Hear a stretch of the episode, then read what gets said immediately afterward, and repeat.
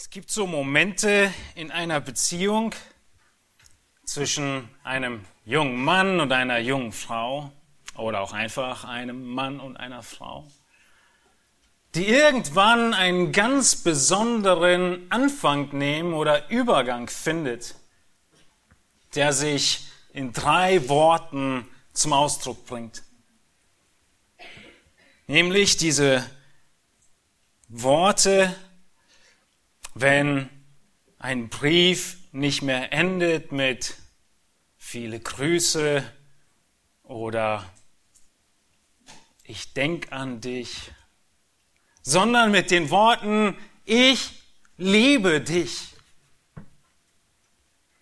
Da beginnt eine neue Beziehung, ein neuer Aspekt. Das Einmaleins dieser Beziehung, die auf die Ehe hinausläuft, ist die Liebe. Und alles, was diese Beziehung trägt, wie diese Beziehung wächst, ist von Liebe durchtränkt, von Liebe, die gibt, von Liebe, die den Nächsten im Sinn hat. Und es ist diese Liebe, an die dieses Pärchen nach zwei Monaten erinnert werden muss. Es ist diese Liebe und nichts anderes, an das sie erinnert werden müssen nach fünf Jahren, nach zehn, nach dreißig. Es ist die Liebe, die diese Ehe halten lässt und bleibt. Und so wie die Liebe sowohl der Anfang ist einer Beziehung als auch das, was sie durchträgt bis zum Ende, so gibt es auch im Glaubensleben Dinge, die wir von Anfang an haben, tun und begriffen haben und nach denen wir streben. Und die bleiben müssen, an die wir erinnert werden müssen, die bis zum Ende hin das A und O sind Sowohl das Einmaleins als auch das Ein und alles. Diese Dinge im Leben des Gläubigen ist die Gemeinde, ist Gottes Wort, sind die Gaben und Menschen, die Gott gebraucht und sind das Gebet und die Gnade. Über diese vier Aspekte spricht Paulus in seinen letzten Worten im Kolosserbrief in Kapitel 4. Wir sind nun einige Jahre im Kolosserbrief und so Gott will, schließen wir ihn heute ab. Letzte Worte, letzte Ermahnungen, die Paulus an diese kleine Gemeinde in Kolosse richtet. Wir haben in den vergangenen Predigten gesehen, wie Paulus aufzeigt, dass er kein Einzelkämpfer ist, sondern ein Team spielt. Ein großartiges Team. Ein Team von Männern, die hingegeben sind. Ein Team von Männern, wie eine zweite Chance bekommen haben. Ein Team, wo auch jemand ihn verlassen hat und jetzt spricht er, nachdem er die Grüße mit Bemerkungen abgegeben hat, in den Versen 7 bis 14 in Kolosser Kapitel 4, spricht er von vier abschließenden Aufforderungen. Es heißt in Lukas, äh, in, in Kolosser 4, Lukas war der letzte, um den es ging, der geliebte Arzt, und Demas. In Kolosser 4 ab Vers 15 geht Paulus über und schreibt, Grüßt die Brüder in Laodicea und den Nymphas und die Gemeinde in seinem Haus. Und wenn der Brief bei euch gelesen ist, so sorgt dafür, dass er auch in der Gemeinde der Laodicea gelesen wird und dass ihr auch den aus Laodicea lest. Und sagt dem Archippus, habe Acht auf den Dienst, den du im Herrn empfangen hast, damit du ihn erfüllst. Der Gruß mit meiner des Paulus Hand. Gedenkt an meine Fesseln. Die Gnade sei mit euch. Amen. Das sind die letzten Worte, das sind die letzten Sätze, die Paulus den Kolossern mitgibt. Vier grundlegende Wahrheiten, die wir wissen müssen, an die wir uns erinnern müssen und an die Paulus die Kolosser hier erinnert. Die erste grundlegende Wahrheit, über die er spricht, nachdem er davon spricht, dass wir in einem Team kämpfen im Reich Gottes, erinnert er sie daran, dass Gottes Plan größer ist.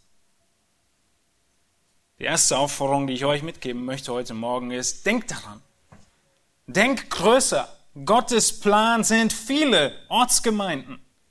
Wir können in der Gemeinde sein und erkennen und unsere Gemeinde lieben und wir sehen Herausforderungen, wir kämpfen mit Beziehungen, wir sind völlig überführt von den letzten beiden Gemeindeseminaren, wo es darum ging, wie das Sand ins Getriebe kommt oder in die Mühle. Und wir vergessen, was Gottes großer Plan ist. Es ist nicht Gottes Plan, eine Gemeinde zu gründen. Und das drückt Paulus aus, indem er Grüße übermittelt. Grüßt die Brüder in Laodicea und den Nymphas und die Gemeinde in seinem Haus. Laodicea haben wir schon häufig genannt im Kolosserbrief, war nur einige Kilometer entfernt von Kolosse. Eine weitere Stadt, ein Name, der uns in Offenbarung Kapitel 3 wieder begegnet, die Laodicea, die dann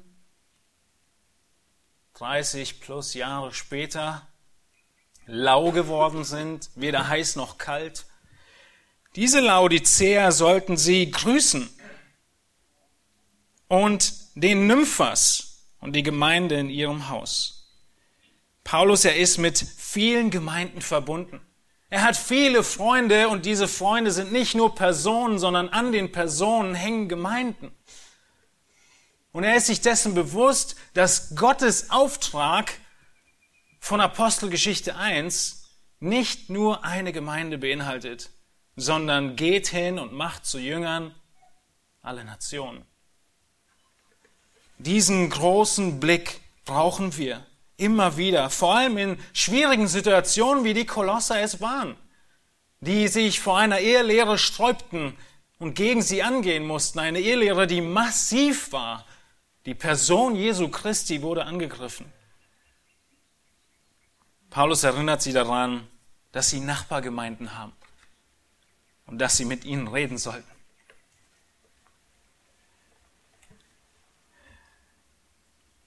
In dieser Gemeinde gibt es einen Gastgeber und der nennt sich Nymphas, männlich oder Nympha, weiblich.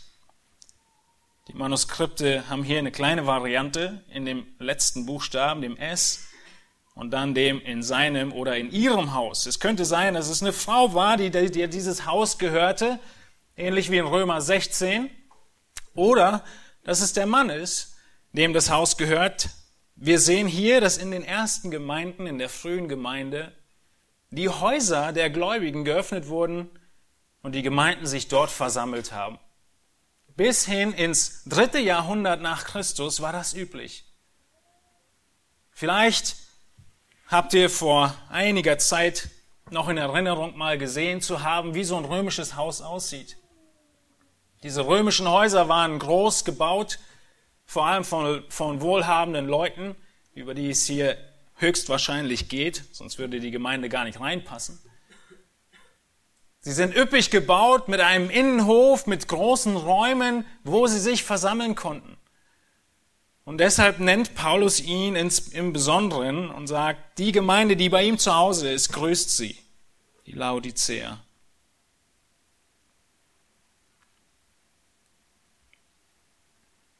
In Kolosser 1, in Versen 6 und 23 hat Paulus deutlich gemacht, dass das Evangelium, was in der ganzen Welt gepredigt wird, dieses Evangelium ist auch zu euch gekommen, zu den Kolossern, hat auch bei euch Frucht gebracht, hat auch bei euch Hoffnung gegeben,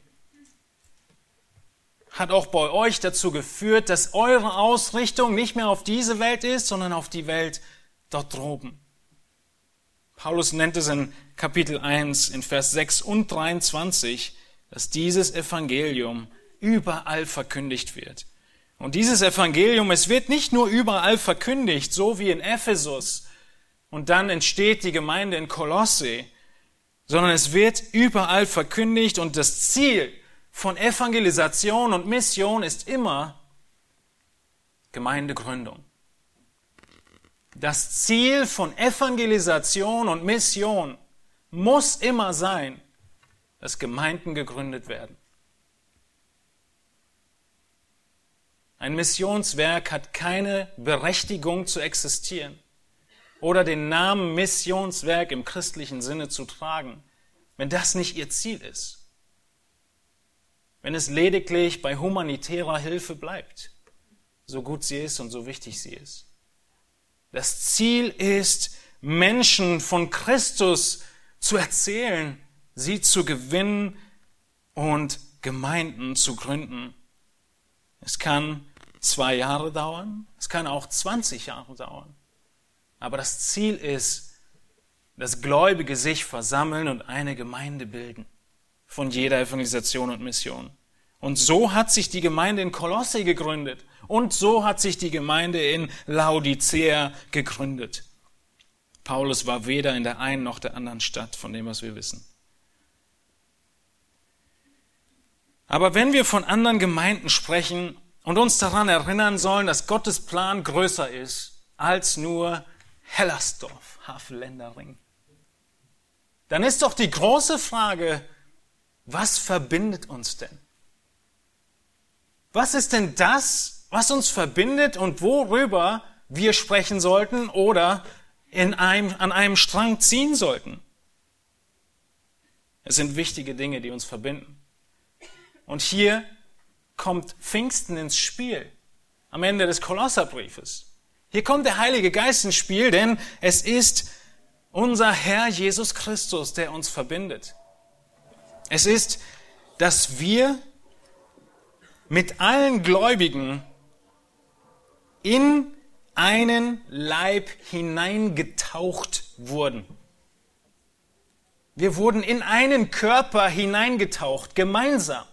Wir untereinander, aber auch wir als Gemeinden um uns herum und auf der ganzen Welt. Das ist, was uns verbindet. Die Taufe mit dem Heiligen Geist, wie der theologische Begriff heißt.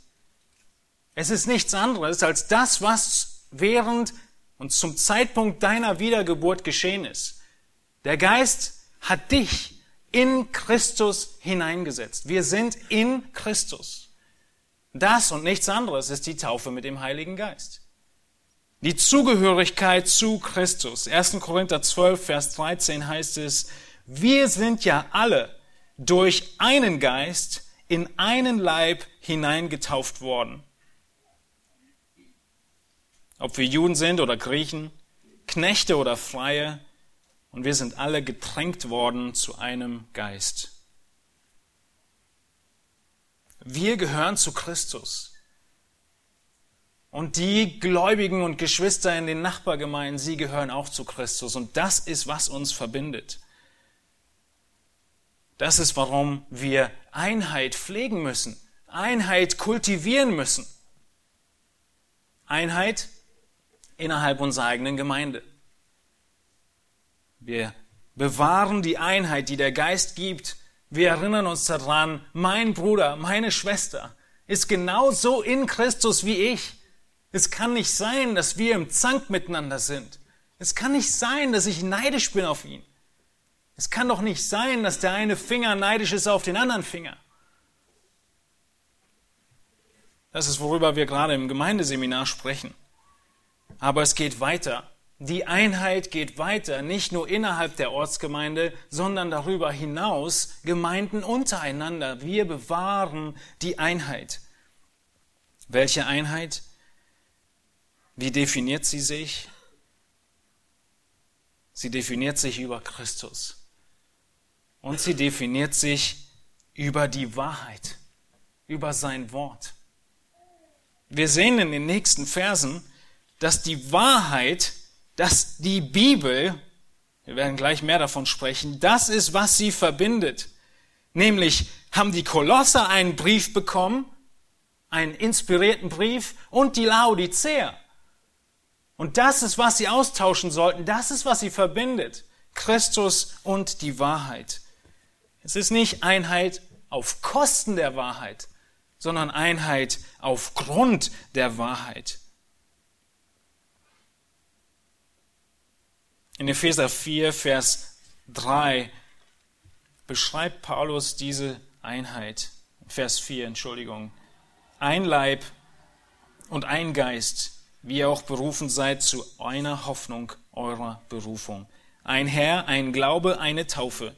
Ein Gott und Vater aller, über allen und durch alle und in euch allen.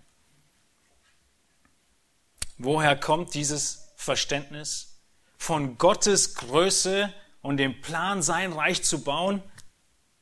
Es kommt von Pfingsten. Dort hat es begonnen.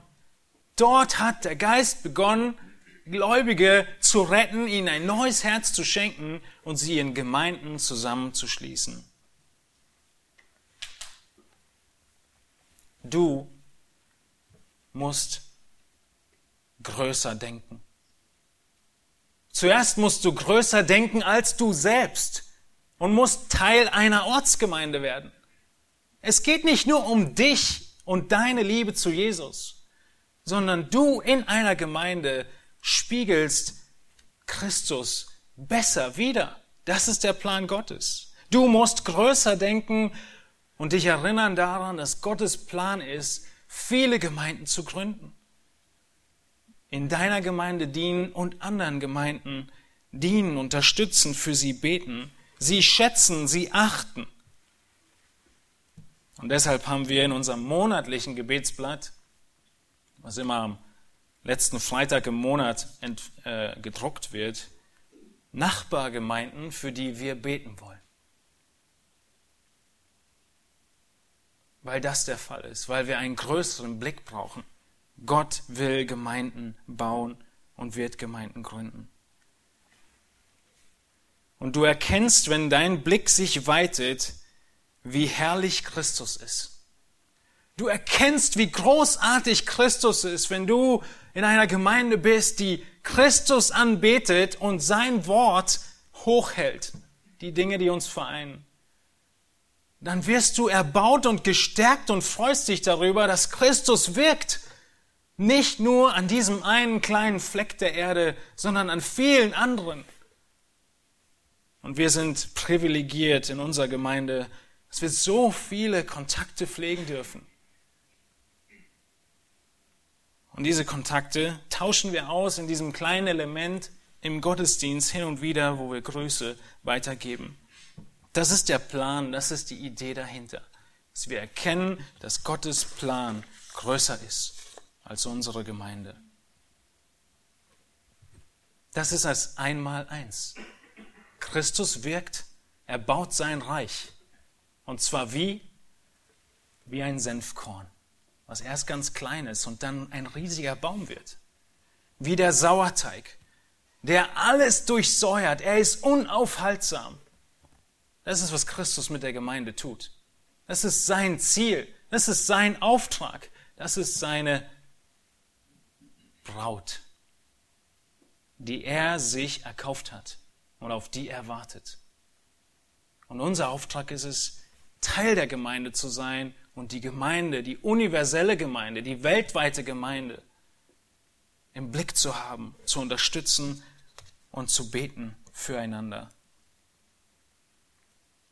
Wir sehen als zweites eine Aufforderung des Einmaleinstes dass du gewiss sein musst, dass die Bibel fehlerfrei bewahrt wurde.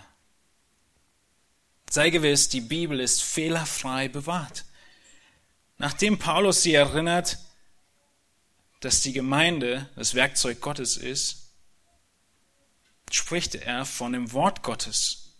In Vers 16 heißt es, und wenn der Brief, bei euch gelesen ist, so sorgt dafür, dass er auch in der Gemeinde der Laodicea gelesen wird und dass ihr auch den aus Laodicea lest.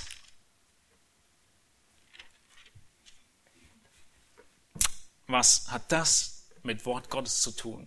Was hat das mit fehlerfrei zu tun? Und was hat das mit Bewahrung zu tun? Alles. Es ist einer der zentralen Verse im Neuen Testament, die uns aufzeigen und einen Einblick geben darin, wie, auf welche Art und Weise dieses Wunder passiert ist, dass wir heute eine Bibel haben. In unserer Sprache. In unterschiedlichen Übersetzungen mit ein und derselben Aussage. Dass dieses Wort bewahrt wurde fehlerfrei bewahrt wurde und in Umlauf gebracht wurde ohne jegliche Technologie, die wir heute kennen. Briefe schreiben bezeichnen wir nicht mehr als Technologie.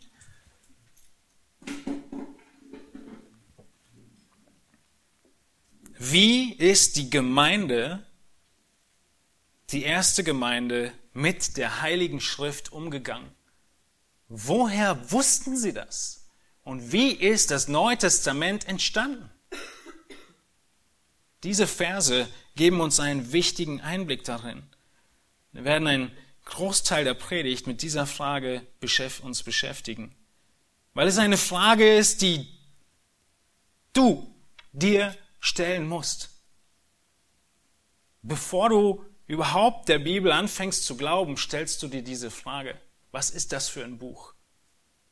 Aber auch wenn du im Glauben bist, kommen Tage, kommen Situationen, in denen du wenig liest.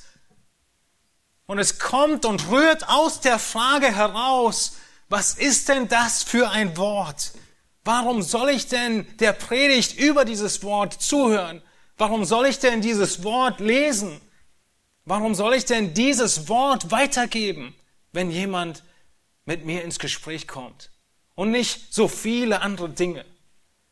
Die Frage des fehlerfreien Wortes Gottes ist eine Frage, die dich immer und immer wieder treffen wird und beschäftigen wird und auf die du immer und immer wieder eine Antwort haben musst. Eine Antwort, die uns hier gegeben wird.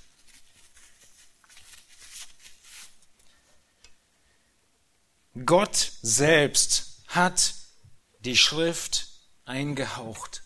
Er hat sie uns gegeben.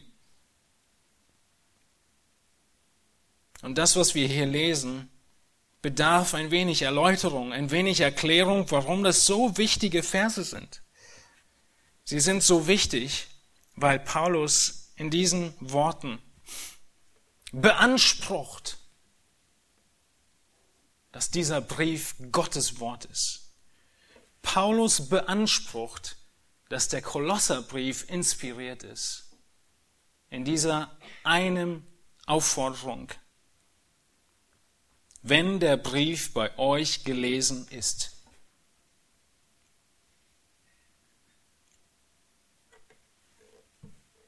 In der Gemeinde werden nur Briefe gelesen und Schriften gelesen, die Wort Gottes sind. Nichts anderes.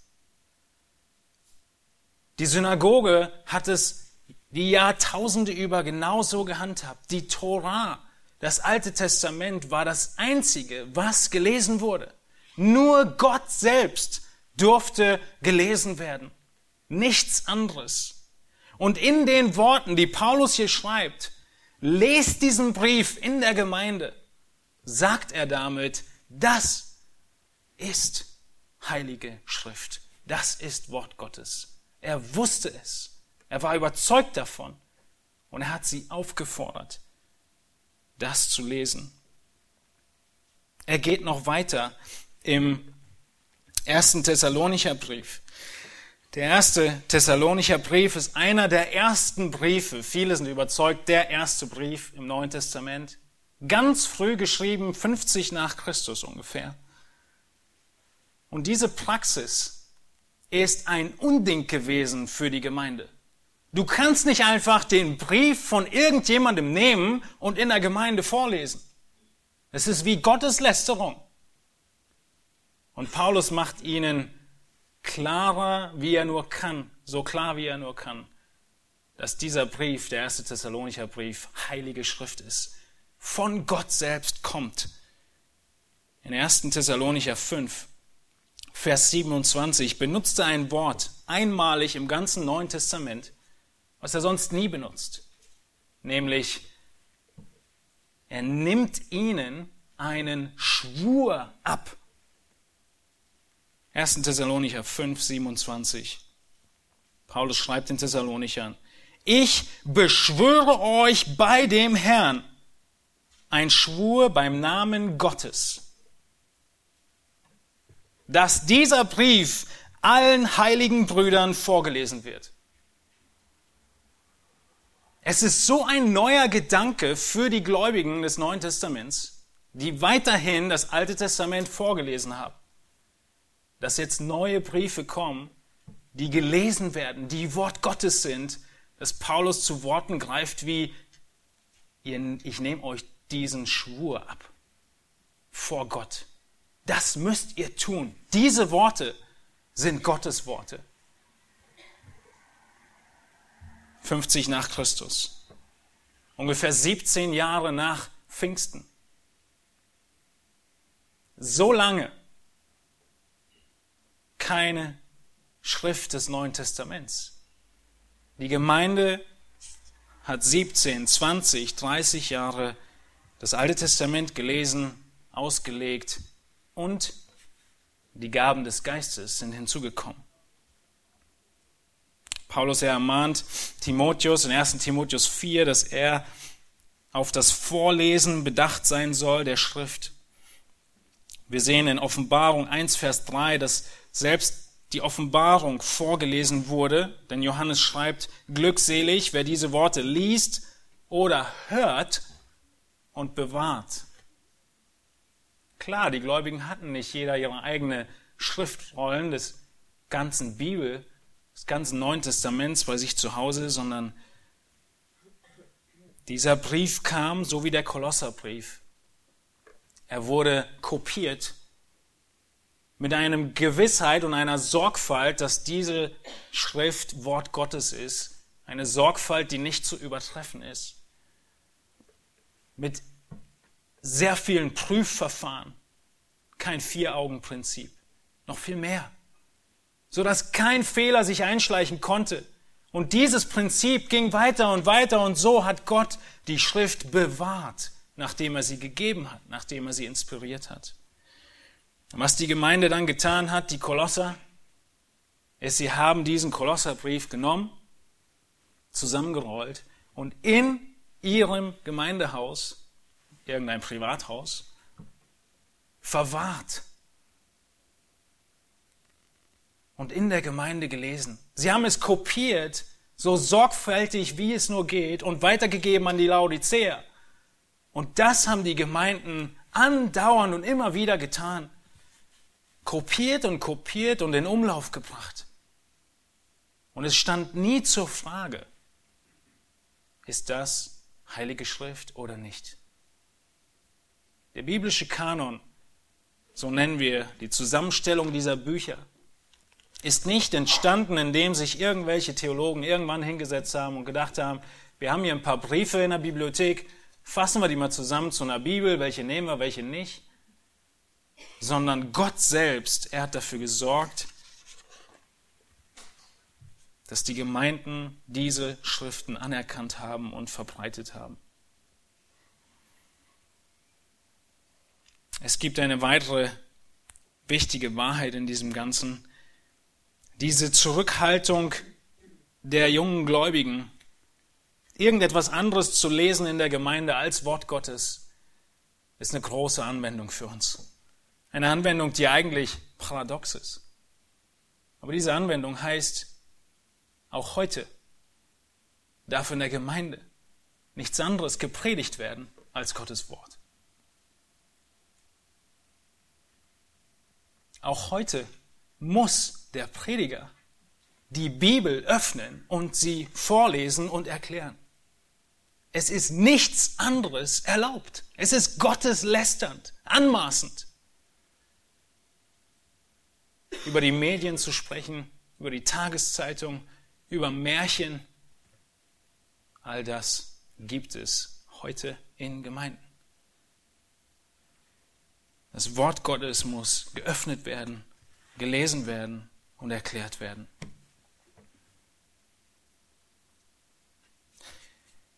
Der Geist kam zu Pfingsten und Jesus hat verheißen, dass der Geist kommen wird. Der Geist hat viele verschiedene Auf Aufgaben und die Aufgabe, die wir hier sehen, ist eine wichtige, nämlich die, die Jesus in Johannes 16 verheißen hat.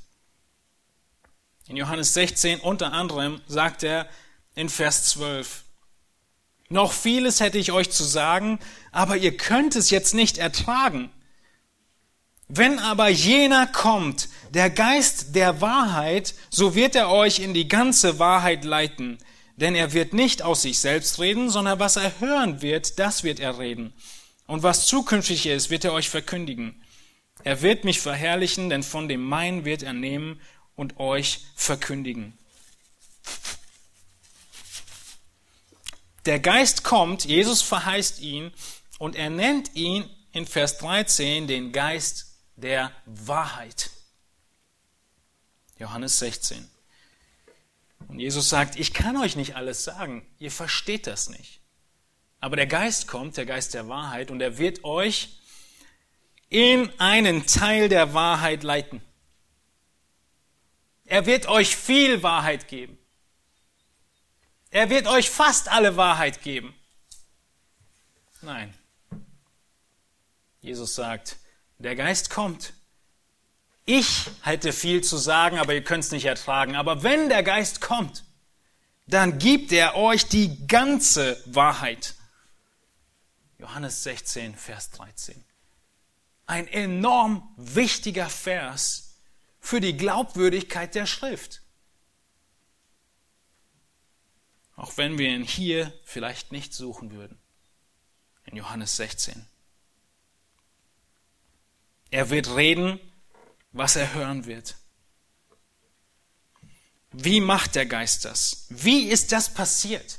Wie kommt der Geist und gibt die Wahrheit weiter? Auf zweierlei Weise. Durch Wort und durch Schrift. Über die Schrift haben wir gerade schon gesprochen. Der Geist hat heilige Menschen, 2. Petrus 1, Vers 20, getrieben, das Wort Gottes aufzuschreiben. Nicht aus menschlichen Gedanken, sondern von Gott selbst. Aber er hat noch etwas getan. Zu Pfingsten kam Zeichengaben und offenbarende Gaben, die der Geist genau zu diesem Zweck gebrauchte und gegeben hat. Heute viel Verwirrung über diese Gaben von Prophetie, Weissagung, Erkenntnis, Unterscheidung der Geister, die offenbarenden Gaben an die Gemeinde. Kaum denkt man, die Welle ist vorüber, an dem diese Dinge so gepusht werden und jeder muss sie haben. Wir müssen alle prophezeien, alle weissagen. Jeder hat eine neue Offenbarung. Kaum ist die Welle vorbei, kommt sie wieder. Und die ist schon wieder im Anlauf. Die Gaben, mit denen sich pfingstcharismatische Gemeinden auszeichnen und auf ihre Fahnen schreiben, sie sind Gaben, die gegeben wurden für eine Übergangszeit von 20, 30 Jahren, bevor das Neue Testament geschrieben war. Sie sind gegeben worden, damit die Gemeinde nach Jesu Auferstehung, nach Jesu Himmelfahrt Offenbarung Gottes empfangen konnte. Der Geist hat diese Gaben gegeben. In 1. Korinther 14 heißt es, wie ist es nun, ihr Brüder, wenn ihr zusammenkommt, so hat jeder von euch auch etwas. Ein Psalm, eine Lehre, eine Sprachenrede, eine Offenbarung, eine Auslegung. Alles lasst zur Erbauung geschehen. Die Gemeinden kamen zusammen und Gott hat Geistesgaben gegeben der Offenbarung. In 1. Korinther 14 wird deutlich, dass in der Gemeinde nur die Männer diese Gabe einsetzen durften. Sie sollten zur Erbauung geschehen. Und wie macht der Geist das? Wie geht er sicher, dass nicht der Mensch redet, sondern dass Gott sich hier offenbart? 1. Korinther 14, Vers 29. Propheten aber sollen zwei oder drei reden und die anderen sollen es beurteilen. Das ist der wichtige Satz. Die Männer sind aufgestanden, die die Gabe der Prophetie hatten, die Gabe der Weissagung. Und die ganze Gemeinde musste beurteilen, ist das Wort Gottes? Ist das Offenbarung Gottes? Vers 30, wenn aber einem anderen, der da sitzt, eine Offenbarung zuteil wird, so soll der Erste schweigen. Denn ihr könnt einer nach dem anderen weissagen. Alles in Ordnung, damit alle lernen und ermahnt werden.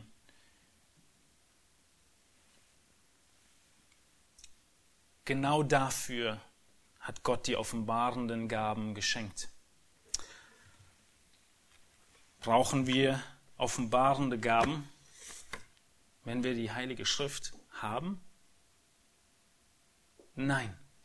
Und auch diese Antwort der Schrift ist sehr deutlich. Wir brauchen keine neue Offenbarung, weil die Offenbarung Gottes abgeschlossen ist in der Schrift.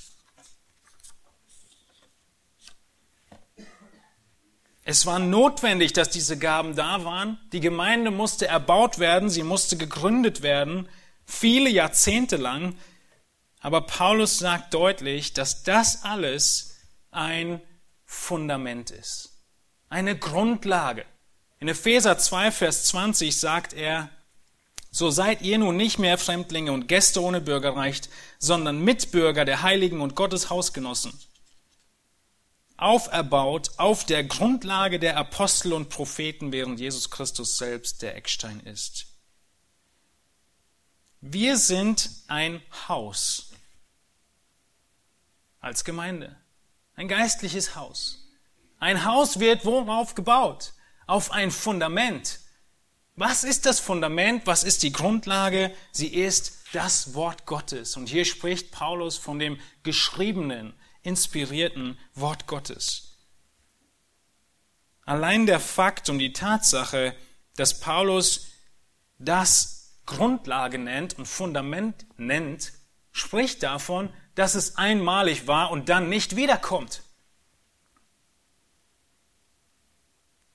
Es war notwendig und einmalig für die junge Gemeinde, um auferbaut zu werden, um zu reifen. Und dann schenkt Gott in Epheser 4 Evangelisten, Hirten und Lehrer zur Zurüstung der Heiligen. Die Evangelisten, Hirten und Lehrer, sie nehmen nun dieses Wort, was feststeht, und geben es weiter, sodass die ganze Gemeinde, alle Heiligen zugerüstet werden. In 1. Korinther 3, Vers 10 beschreibt Paulus sich nochmal als ein Baumeister. Und er beschreibt sich selbst als denjenigen, der den Grund gelegt hat. Und sagt den Korinthern, und ihr, spricht von den Leitern in der Gemeinde, ihr baut auf diesen Grund. Entweder mit Holz, Heu und Stroh oder mit Stein und Edelmetall. Es ist deutlich, dass die offenbarenden Gaben und die Schrift zeitlich begrenzt eine Grundlage gebildet haben. Die offenbarenden Gaben zur Übergang der Gemeinde und zur Reife nötig waren. Was viele Gemeinden heute tun wollen, ist im hundertsten Stock eines Gebäudes irgendwie ein Fundament reinbauen. Und es passt nicht. Es funktioniert nicht und der Baumeister hat es nie geplant. Dass in dem Wolkenkratzer auf einmal auf einer Ebene jenseits man wieder anfängt, ein Fundament zu legen. Mit Erdarbeiten, mit Fundamenten, mit Bodenplatte. Es ist einmal gelegt. Und die Apostel und Propheten, sie wussten, dass sie inspiriert reden. Und die Geistesgabe, sie wurde geprüft von der ganzen Gemeinde und im Speziellen von der Gabe des Prüfens der Geister. Und deshalb wurden sie gegeben. Und deshalb sind sie in der Auflistung in 1. Korinther 12 und 14 drin, weil der Korintherbrief ein früher Brief war. 55 nach Christus. Und in den späteren Briefen werden diese Gaben immer weniger und weniger genannt, weil sie verschwinden, weil sie weggehen.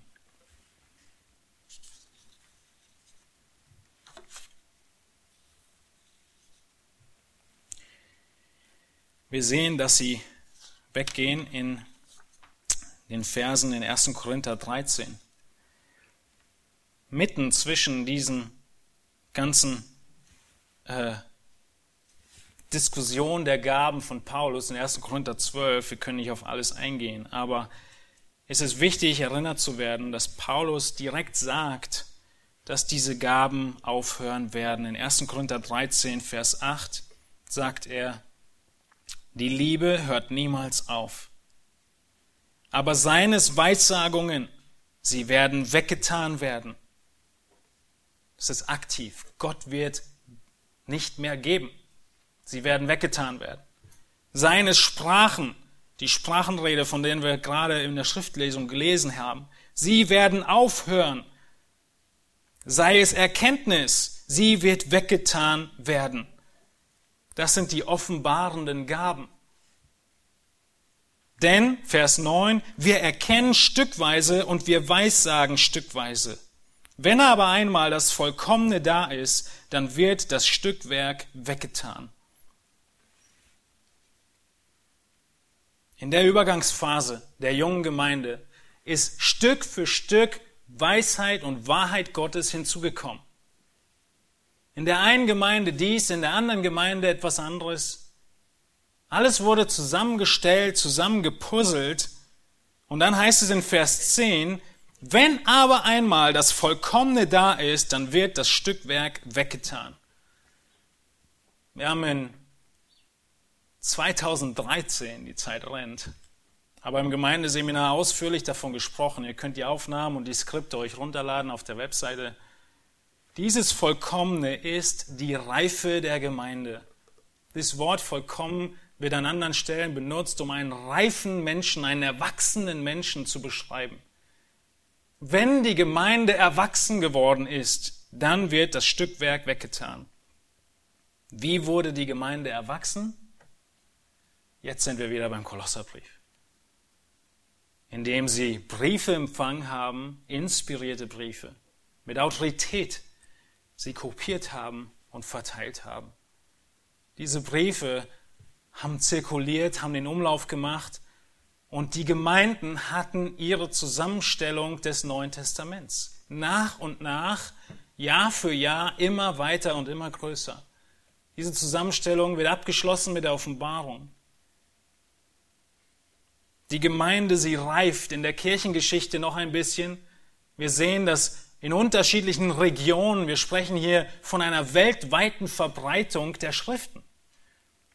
Und in unterschiedlichen großen Regionen, nicht kleinen, waren unterschiedliche Bücher weit oder nicht weit verbreitet.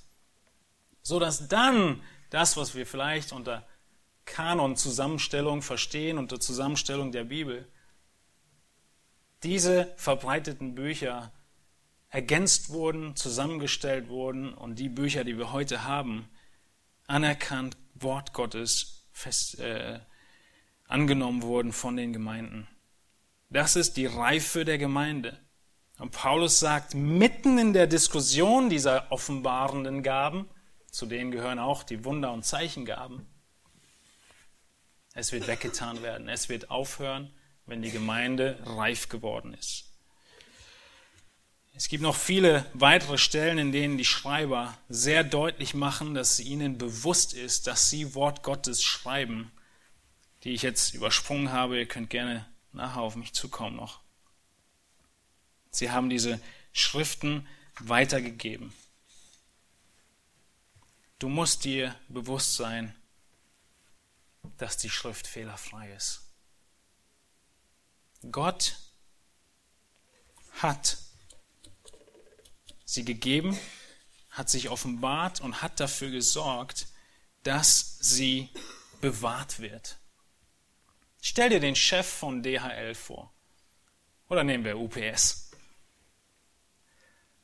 Ein Paketdienstleister und er möchte ein ganz wichtiges Paket. Das Weihnachtsgeschenk. Ist noch ein bisschen früh, aber es dauert lange. Bis auf eine Insel in Mikronesien schicken. Was meint ihr? Kann er dafür sorgen, dass dieses Paket ankommt? Wahrscheinlich schon. Und selbst wenn er einen Paketdienstfahrer nur dafür bestimmt, dieses Paket zu überbringen. Tolle Illustration von Castaway. Dem Film, in dem genau das passiert. Jetzt ist die Frage aber, selbst wenn du zweifelst, dass er es eventuell doch nicht schafft, dieses Paket ankommen zu lassen, was ist, wenn dieser Mann allmächtig ist? kann unser Gott in seiner Allmacht nicht sowohl sich selbst offenbaren und die Schrift geben, in der er von sich schreibt und sich zeigt? Kann er dann nicht genauso diese Schrift und diese Offenbarung in seiner Allmacht bewahren? Er kann es nicht nur, er hat es getan. Und es wäre ein Zeichen von größter Schwäche, hätte er es nicht getan. Aber die Unfehlbarkeit und die Fehlerlosigkeit der Schrift ist eins der ganz großen Dinge, die angegriffen werden am christlichen Glauben. Insbesondere vom Islam. Die behaupten, unsere Schriften, sie sind durchwässert, sie sind verwässert. Sie haben Fehler. Nein, dem ist nicht so.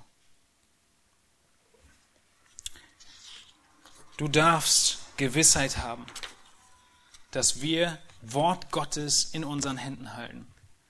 Eine Gewissheit, die dir eine große Verantwortung überträgt. Weil du hast nicht nur die Möglichkeit, in der Natur zu sehen, dass es einen Gott gibt, der das alles gemacht hat, sondern du hast das Wort Gottes, kannst es öffnen, lesen. Und mit diesem Wort in unserer Sprache ist nicht nur ein Privileg gegeben, sondern eine große Verantwortung, dieses Wort zu kennen, es zu lesen, ihm zuzuhören, diesem unveränderlichen Wort. Zu beten, dass Gott uns, der es gegeben hat, die Erleuchtung schenkt, dass wir es verstehen.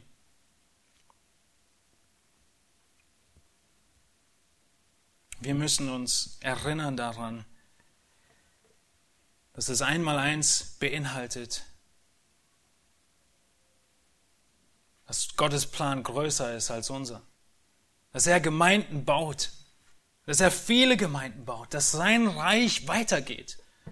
Und du kannst dir gewiss sein, an einem Tag wie Pfingsten, dass die Aufgabe des Geistes, uns in die ganze Wahrheit zu leiten und sie uns zu geben, dass er sie vollkommen erfüllt hat, dass sie wahr ist, die Schrift, die wir heute in unseren Händen halten. Und dass diese kleinen Nuancen von dem männlich oder weiblich, von Nymphas, das sind die kleinen Nuancen, wo einzelne Kopien voneinander abweichen. Nichts Größeres. Keine Abweichung in der Heiligen Schrift von den großen und wichtigen Abschnitten und Wahrheiten über die Manuskripte, die in der ganzen Welt gefunden wurden. Nur vom Neuen Testament über 5000. Sei gewiss, die Bibel ist fehlerfrei bewahrt worden. Nun, ich glaube, der Geist gewährt es mir nicht, heute abzuschließen mit dem Kolosserbrief. Wir schließen. Wir sind uns bewusst, wie groß die Verantwortung wird in Gemeinde mit dem Wort Gottes. In zwei Wochen sprechen wir über die Treue in unserem Dienst und Bedrängnisse und Gnade, die Paulus zu allerletzt nennt in seinem Brief. Lasst uns, auch wenn diese Botschaft viel Theorie von Zusammenstellung der Schrift war, Gewissheit bekommen. in der Wahrhaftigkeit dieser Schrift.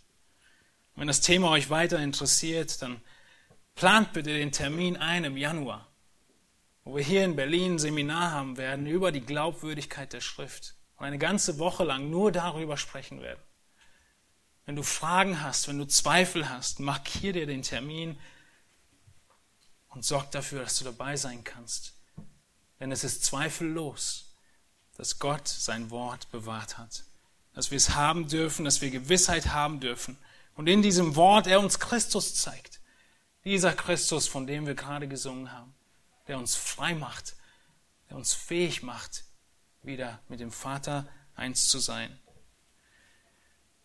Lass mich zum Abschluss beten. Wir stehen auf dazu. Himmlischer Vater, es ist uns bewusst, dass du ein großartiger Gott bist. Ein Gott, der einen Plan hat, ein Gott, der ein Ziel hat.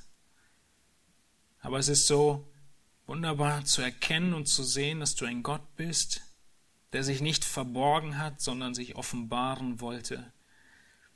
In kleinen Teilen, weil unser Kopf nicht mehr fassen könnte. Du hast alles offenbart, was wir wissen müssen. Du hast alles offenbart, was zu unserem Leben, was dir wohlgefällt, nützlich und wichtig ist. Du hast es offenbart nicht aus menschlichen Gedanken oder Willen heraus, sondern deine Gedanken hast du von Menschen aufschreiben und niederschreiben lassen. Herr, es ist dein Wort, was wir heute haben dürfen. Wir danken und preisen dich dafür. Und wir müssen uns dennoch erinnern, Herr, dass der Widersacher in dem ersten Gespräch mit den Menschen, mit Adam und Eva, genau dein Wort verdreht hat und in Frage gestellt hat. Und Herr, diese Taktik hat sich nicht geändert. Die Anfechtungen, sie sind auch bei uns da. Auch wir haben Momente, an denen wir zweifeln, hinterfragen. Besonders die Momente, Herr, in denen wir die Sünde mehr lieben als dich. Herr, ich bete, dass dein Geist diese Worte aus Kolosser 4, diese Predigt gebraucht, um die Herzen der Heiligen zu stärken, zu ermutigen, Gewissheit zu geben in deinem Wort, in deinem Plan, in dem Kreuz, in der Gemeinde. Herr, all diese Dinge, die du in deinem Wort offenbarst. Und wir danken dir, dass du uns auch in deinem Wort durch so indirekte Verse wie diesen in Kolosser 4 zeigst, wie, auf welche Art und Weise du dafür gesorgt hast, dass dein Wort unverfälscht und fehlerfrei Verbreitung findet in einer Welt vor knapp 2000 Jahren, wo es noch viele Technologien nicht gab, aber die hast du nicht nötig, um deine Pläne zu erreichen.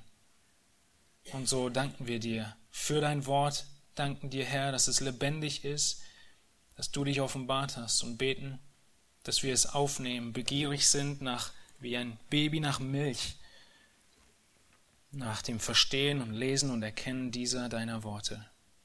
Herr, wir danken dir für deinen Geist, der diese Aufgabe vollkommen erfüllt hat. Die Worte, die du geben wolltest, uns gegeben hat. Amen.